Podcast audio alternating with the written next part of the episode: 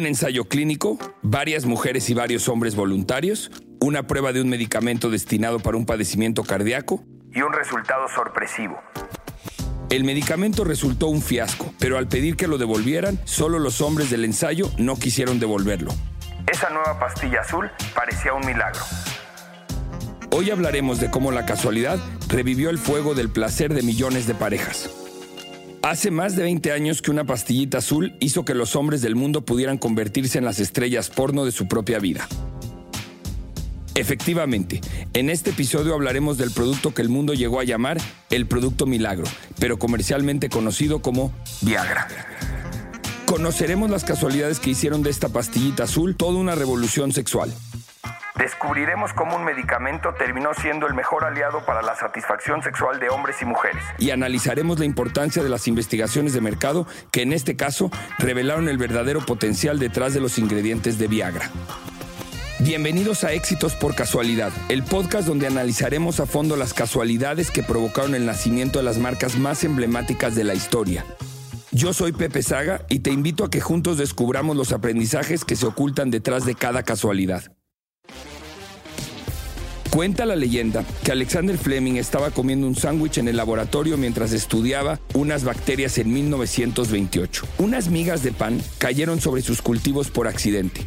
Unos días después se dio cuenta de que un moho sucio había matado todas las bacterias y en lugar de esterilizar el laboratorio decidió estudiar este moho, descubriendo lo que hoy se conoce como penicilina. El primer antibiótico de la historia.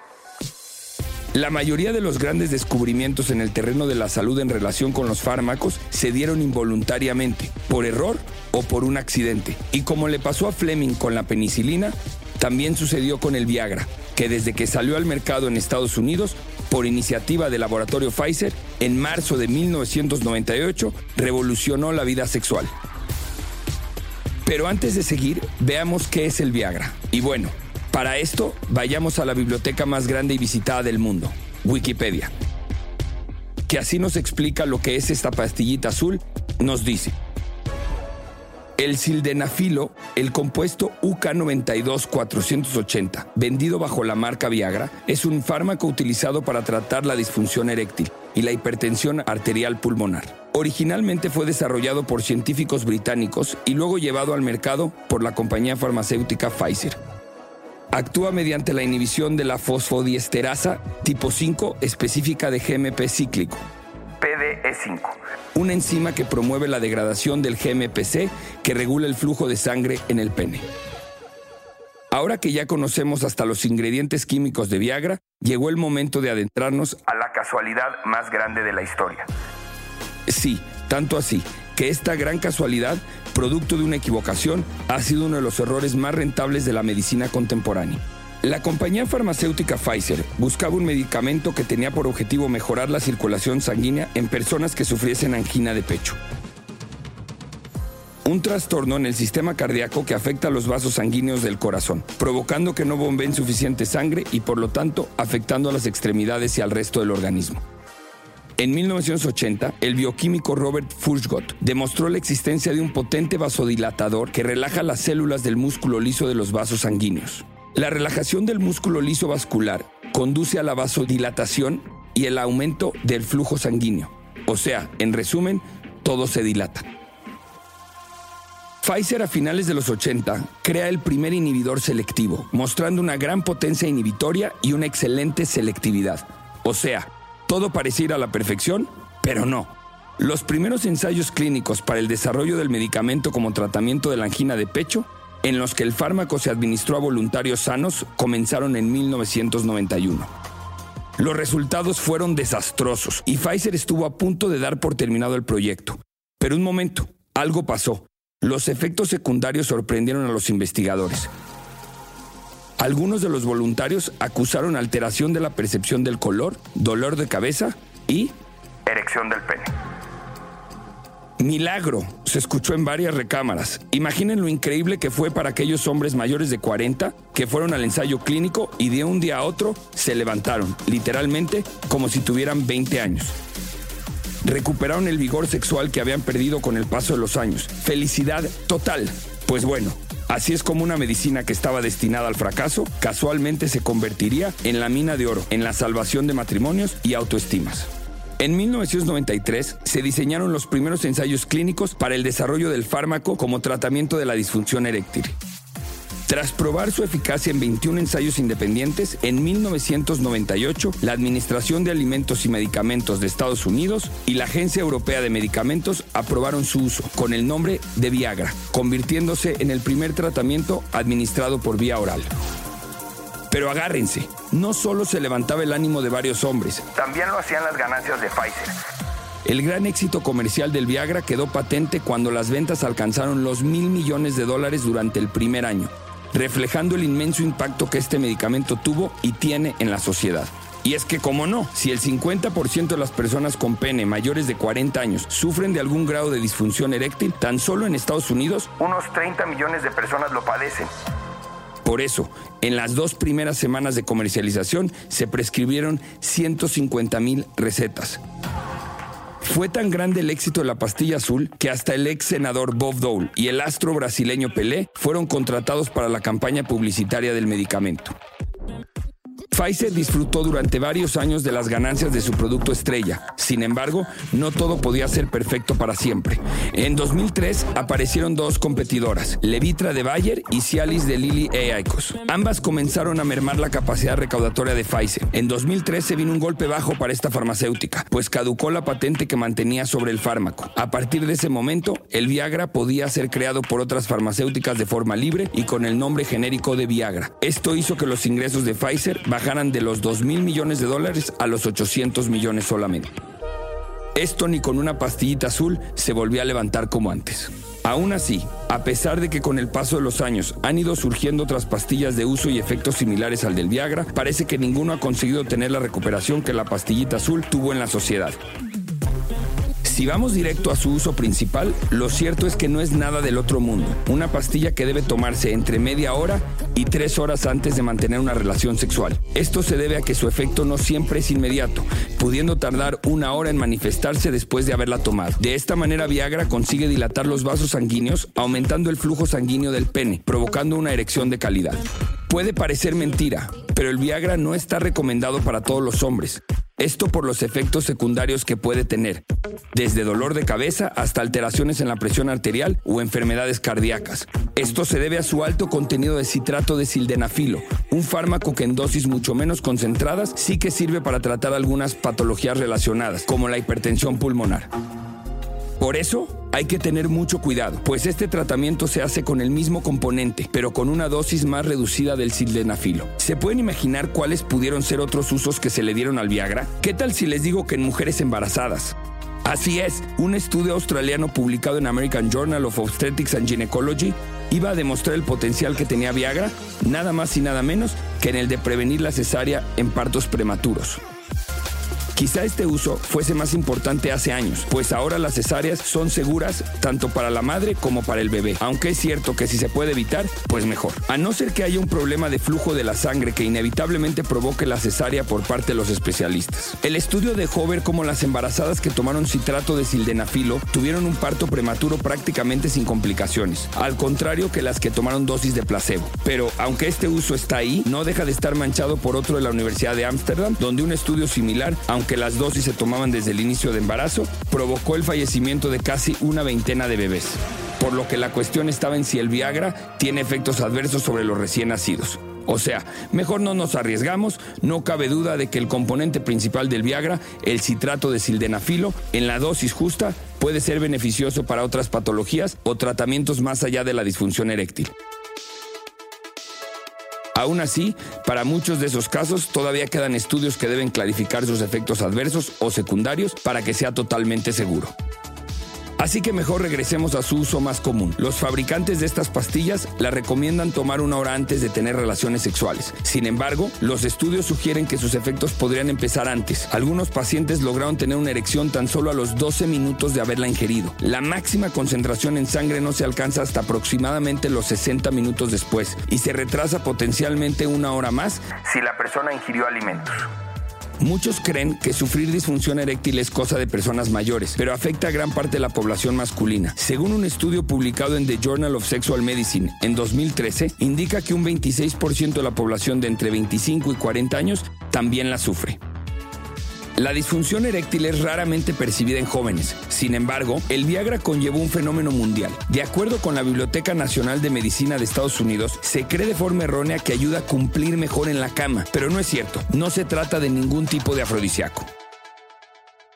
Es increíble pensar que una casualidad pudo generar un antes y un después en la vida sexual de millones de personas. Pero esta casualidad no podía haberse dado si no se hubiera estado atento al resultado de una investigación. Gracias a un equipo que se cuestionaba todo, que estaba muy al pendiente de lo que sucedía con las pruebas y que se puso a indagar sobre el por qué, cuando se hizo el ensayo clínico, solo los hombres no querían regresar el fármaco. No decían abiertamente por qué no lo regresaban. El estudio podía haberse quedado ahí, pero se dieron a la tarea de averiguar cuáles eran las razones de esta negativa a regresar los fármacos de prueba. Y entonces así fue como pudieron reportar un efecto secundario inusual. Muchas erecciones. Así entonces quiero subrayar ahora la importancia del papel de la investigación para darle paso a las casualidades afortunadas. Chris Wyman, uno de los científicos de la empresa, estuvo a cargo de investigar qué pasaba. Wyman creó un hombre modelo en el laboratorio. En una serie de probetas colocó sustancias inertes y tejido del pene de un hombre impotente. Cada porción de tejido estaba conectada a una caja activada mediante un interruptor, enviaba un impulso eléctrico. La primera vez que hizo esto no pasó nada, pero una vez que agregó Viagra a las probetas que contenían los tejidos, los vasos sanguíneos en estos se relajaban, como sucede con un hombre cuando tiene una erección. Lo interesante de esto es que la capacidad de erección se restauraba, así que estábamos frente a algo muy especial, señaló Chris. Antes del lanzamiento de Viagra en 1998, no había tratamiento oral para la impotencia. Ahora, gracias a un fracasado tratamiento para la angina de pecho, los hombres tienen otras opciones. Viagra es una de las drogas más recetadas del mundo.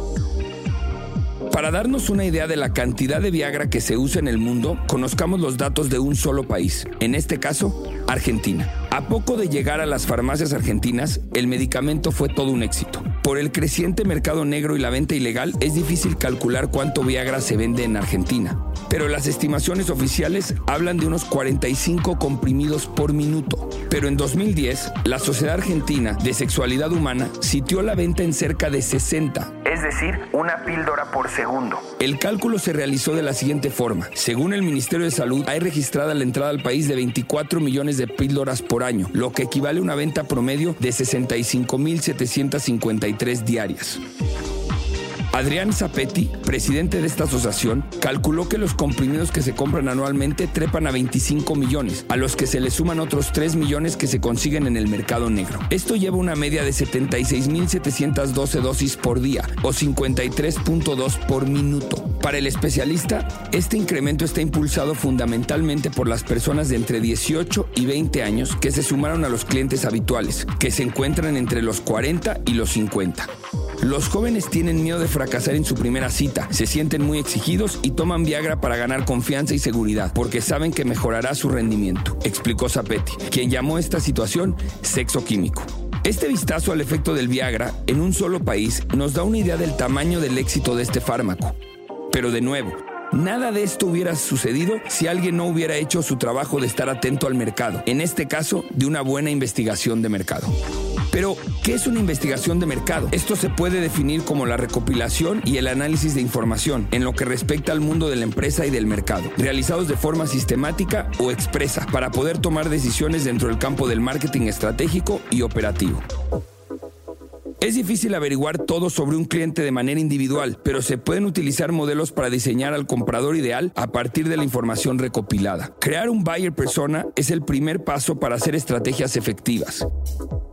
Se comienza con una investigación de mercado para determinar las preferencias de esos buyer personas. La información se almacena en una base de datos y se analiza para obtener datos estadísticos. Sin duda, el éxito de la investigación de mercados depende que se sepa a quién se dirigen las preguntas y que sean lo suficientemente específicas. Además, se debe seleccionar a los candidatos idóneos para así garantizar la efectividad del proceso. Una vez que se obtienen los datos, se utilizan gráficos y distintas herramientas que ayuden a interpretar y comparar. Así se identificarán los hallazgos sobre las características de los consumidores y las nuevas áreas de oportunidad para la empresa.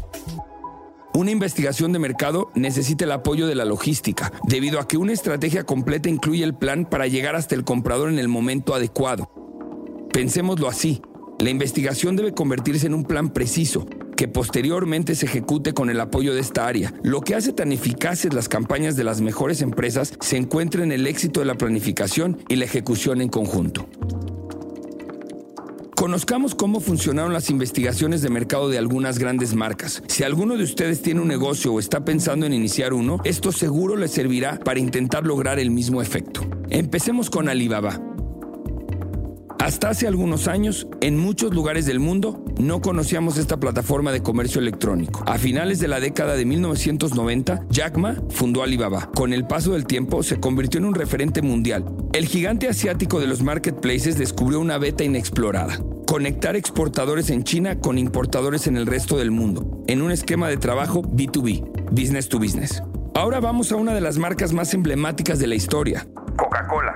Las estrategias de mercado tienen como base la investigación, la planeación y la ejecución, y pocas empresas han sabido enfocar su esfuerzo en estos aspectos como Coca-Cola. Cuando se dieron cuenta de que los consumidores buscaban un grado de personalización mayor, llegaron a la conclusión de que el individuo tenía que estar en el centro de toda su estrategia. El área de investigación de mercado hizo su trabajo. La idea de colocar el nombre de personas en cada lata representó un boom en las ventas, ya que pronto los clientes comenzaron a compartir fotos y videos con sus productos personalizados. Incluso podían pedir a través de una aplicación que incluyeran sus nombres. Quizá la gente no piense en esto, pero cuando una marca tiene muchos años en la vida diaria de las personas, es fácil que se pierda entre nuevas propuestas o etiquetas recientes. Ni siquiera tienen que ser mejores, con que sean actuales es suficiente. Por eso es peligroso confiar en la propia reputación y dejar de buscar innovaciones para los clientes. Nestlé México, con presencia en el país desde 1930, entiende eso perfectamente, por lo que hace no mucho decidió investigar qué es lo que interesaba a los usuarios de Internet en relación con sus productos. Su herramienta principal, Google Trends, gracias a ella, Nestlé encontró cuáles temas se convirtieron en conversación y causa de curiosidad entre los mexicanos. Cosas relacionadas con dietas saludables, ingredientes orgánicos o los famosos superalimentos. Junto con recetas para preparar comida que beneficiarían a la familia, estuvieron entre las más populares. Una de las marcas por las que es más conocido Nestlé en ese país es Gerber, la línea de alimentos y bebidas para bebé y niños pequeños. Una de las marcas por las que es más conocida Nestlé en este país es Gerber, la línea de alimentos y bebidas para bebé y niños pequeños. Así que, con la información ya analizada después de un año de trabajo, decidió crear una propuesta para un mercado nuevo y no solo conformarse con mejorar la oferta para el que ya atendía. Padres y madres de familia que buscan comida para niños orgánica para cada etapa del desarrollo infantil. Así nació Gerber Orgánico. Y bueno, para cerrar con broche de oro, si hay una compañía que invierte constantemente en investigaciones de mercado, es Apple.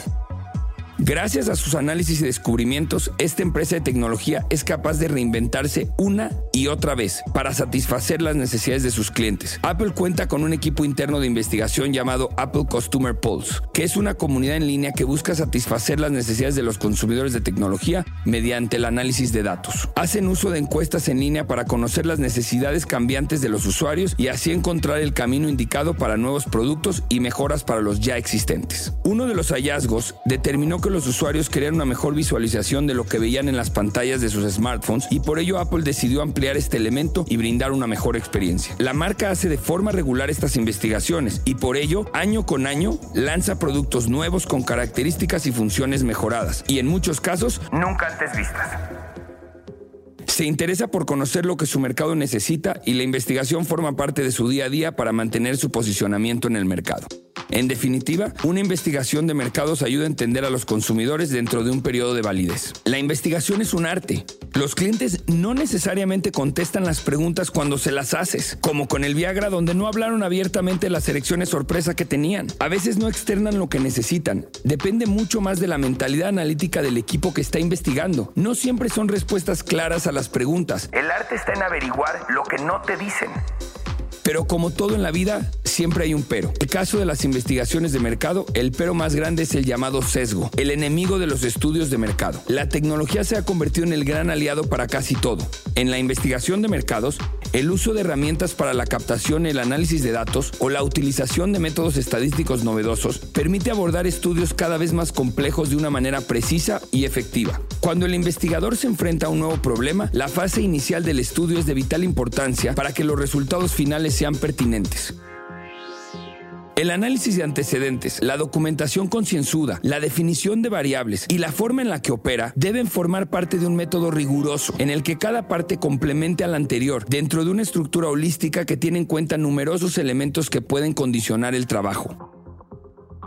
Pero por muy minucioso que sea el investigador y por muy valiosas que sean las tecnologías utilizadas, siempre existirá el riesgo de introducir errores, por supuesto, de manera inconsciente, que trastoquen toda la labor realizada y adulteren los resultados finales. En cualquier estudio es habitual introducir sesgos, esto es, errores recurrentes que no son fruto del azar y cuya presencia puede producirse de manera aleatoria en cualquiera de los estados de la investigación. Uno de los sesgos más usuales es la de la selección. En la fase de elección de sujetos, es necesario escoger una muestra que refleje el equilibrio del grupo de estudio. Para ello, tendremos en cuenta el grupo de control establecido. Si el presupuesto designado al estudio no es suficiente, habrá que revisar los objetivos pretendidos, adecuando la muestra a nuestras posibilidades. La forma de registrar la información es otro de los errores más comunes. Si dos agentes realizan la misma encuesta, pero interpretan las respuestas de manera distinta, el sesgo será inevitable. Podemos evitarlo diseñando formularios precisos con respuestas cerradas, también entrenando a los entrevistadores e incluso haciendo un piloto con todos ellos a la vez, corrigiendo y matizando las interpretaciones. Vinculado a lo anterior, el sesgo de medición aparece cuando no se utiliza la herramienta adecuada para conseguir la información. En este sentido, existen sistemas estandarizados que cuentan con una validación certificada. Utilizar estos instrumentos nos permitirá ahorrar tiempo de desarrollo y ejecución y asegurar la validez del cuestionario. En el caso del sesgo de confirmación, los resultados están condicionados por los prejuicios o juicios de valor del investigador, cuando solo atiende resultados que confirmen su propia opinión. Esto es poco profesional y del todo descartable en estudios de mercado que pretendan reflejar con fidelidad una realidad concreta. Junto a estos, también encontramos errores que se cometen en la parte inicial del diseño. El sesgo de concepto se da cuando se plantea de manera incorrecta el estudio, con la elección de variables, indicadores y dimensiones no pertinentes. La consulta y el consejo de compañeros y colegas puede ayudarnos a planificar de manera adecuada. En definitiva, un sinfín de circunstancias que pueden llevar a malinterpretar los resultados de nuestro estudio de mercado, con datos erróneos que, a modo de bola de nieve, enturbian el avance del investigador y cuestionan la solvencia del trabajo realizado.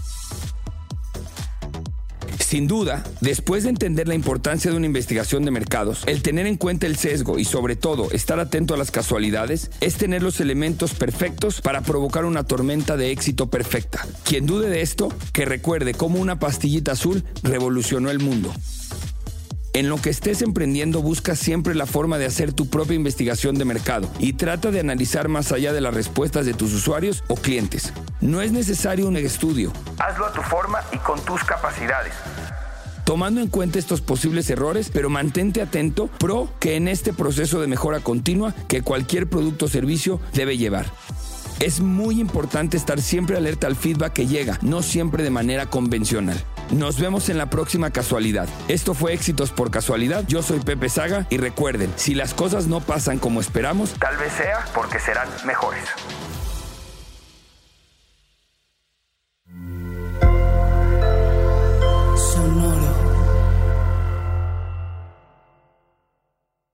Step into the world of power, loyalty, and luck. I'm gonna make him an offer he can't refuse. With family, cannolis, and spins mean everything. Now, you wanna get mixed up in the family business. Introducing The Godfather at Choppacasino.com. Test your luck in the shadowy world of The Godfather slot. Someday, I will call upon you to do a service for me. Play The Godfather now at Choppacasino.com. Welcome to the family. No purchase necessary. VGW Group. Void where prohibited by law. 18 plus. Terms and conditions apply.